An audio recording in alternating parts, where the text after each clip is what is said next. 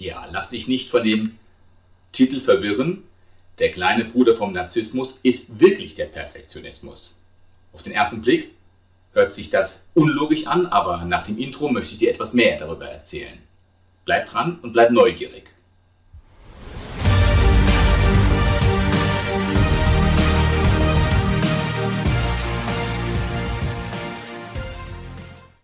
Danke, dass du neugierig bist.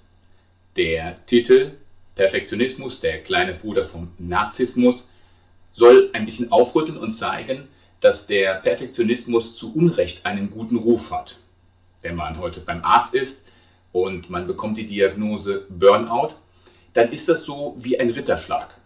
Aber Burnout, Perfektionismus, was sich so positiv anhört, hat die gleiche negative Ursprung und Geschichte, Herkunft wie der Narzissmus. Und dieses Video soll ein Auftakt sein, soll ein Teaser sein dafür, um dir den Geschmack dafür zu bereiten, etwas mehr über das Thema Perfektionismus zu hören und zu sehen. Und da das ein sehr umfangreiches Thema ist, beginnend im ersten Teil mit, wie entsteht eine Persönlichkeit? Warum wird eine Persönlichkeit narzisstisch? Warum perfektionistisch? Und warum andere nicht? Und darum geht es auch, dass wir ein bisschen über Freud sprechen, über das, Bauch, das Ich, das Über-Ich, aber auch Kopf, Herz, Bauch, dass wir sie voneinander trennen. Was ist mit der Transaktionsanalyse? Erwachsenen-Ich, Eltern-Ich und Kind-Ich. Wie arbeiten die hierbei zusammen? Das finde ich sehr, sehr spannend und die Ichhaftigkeit, das Kreisen um sich selber, damit ist eigentlich im ersten Teil der Hauptgedankengang herausgearbeitet. Und in Teilen 2, 3 und 4 möchte ich mich über die Phänomene auslassen, wie der Perfektionismus in unserer heutigen Gesellschaft am meisten gesehen wird. Ich habe so ein Lieblingsthema, deswegen gleich in Teil 2, die Religion um das angeblich gute und richtige Essen.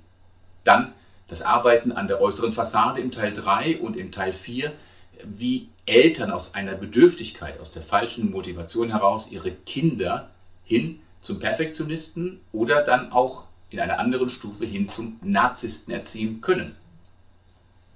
Teil 5 zeigt sehr deutlich die Handschellen auf. Die Handschellen, in die uns oder in die Zwänge, in die uns der Perfektionismus treibt und dass es wirklich Sinn macht, dem Perfektionismus sich zu stellen, ihn zu erkennen, wie wirkt er und dass man sagt, nein, so möchte ich nicht leben.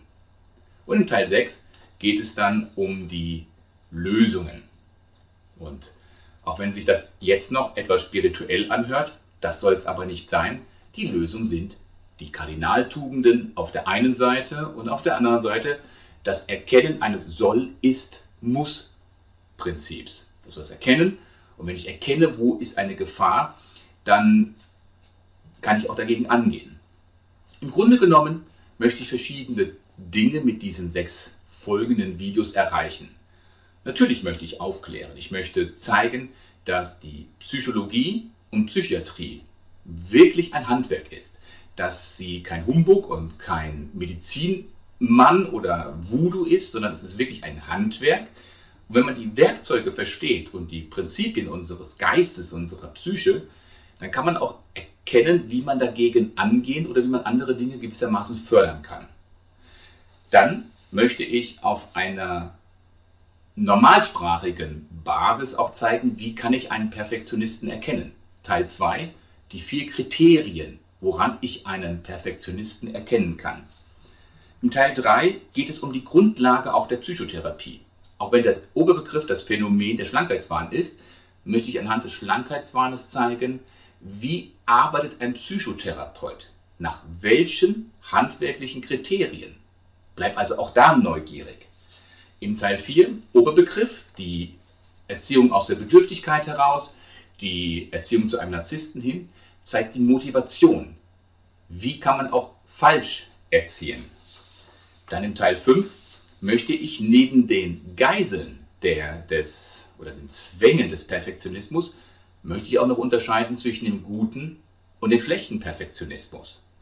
Du siehst, auch wenn diese Oberbegriffe sehr lehrhaft auch sind, aber sie sollen zeigen, wie der Perfektionismus, die Psychologie, die Psychiatrie in unserem Alltag eine Daseinsberechtigung haben und wie sie dir auch diese sechs Teile, selbst wenn du niemals mit Psychiatrie, Psychologie etwas am Hut haben solltest oder am Hut haben möchtest, sie zeigen dir, wie du in deinem Alltag Menschen erkennen kannst und dann aufgrund dieses Bildes kannst du dein Verhalten auch dementsprechend auf die Menschen einstellen. Es ist kein Verändern, kein Manipulieren, es ist einfach nur Arbeiten mit dem Wissen. Deswegen bleib bitte neugierig. Das ist das Einzige, was ich damit machen möchte. Ich möchte neben einer gewissen Unterhaltung auch ein Grundwissen vermitteln, um auch dieses Neugierigkeitsprinzip zu befriedigen.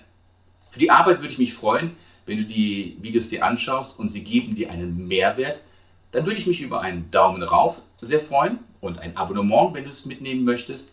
Aber noch viel, viel mehr würde ich mich darüber freuen, wenn du die Möglichkeit der Kommentare nutzt oder E-Mail oder Skype sodass wir persönlich miteinander in Kontakt treten können. Wer weiß, wofür das einmal gut ist. Nochmal, bleib neugierig und vielen Dank für dein Interesse. Und jetzt viel Spaß mit den folgenden sechs Videos.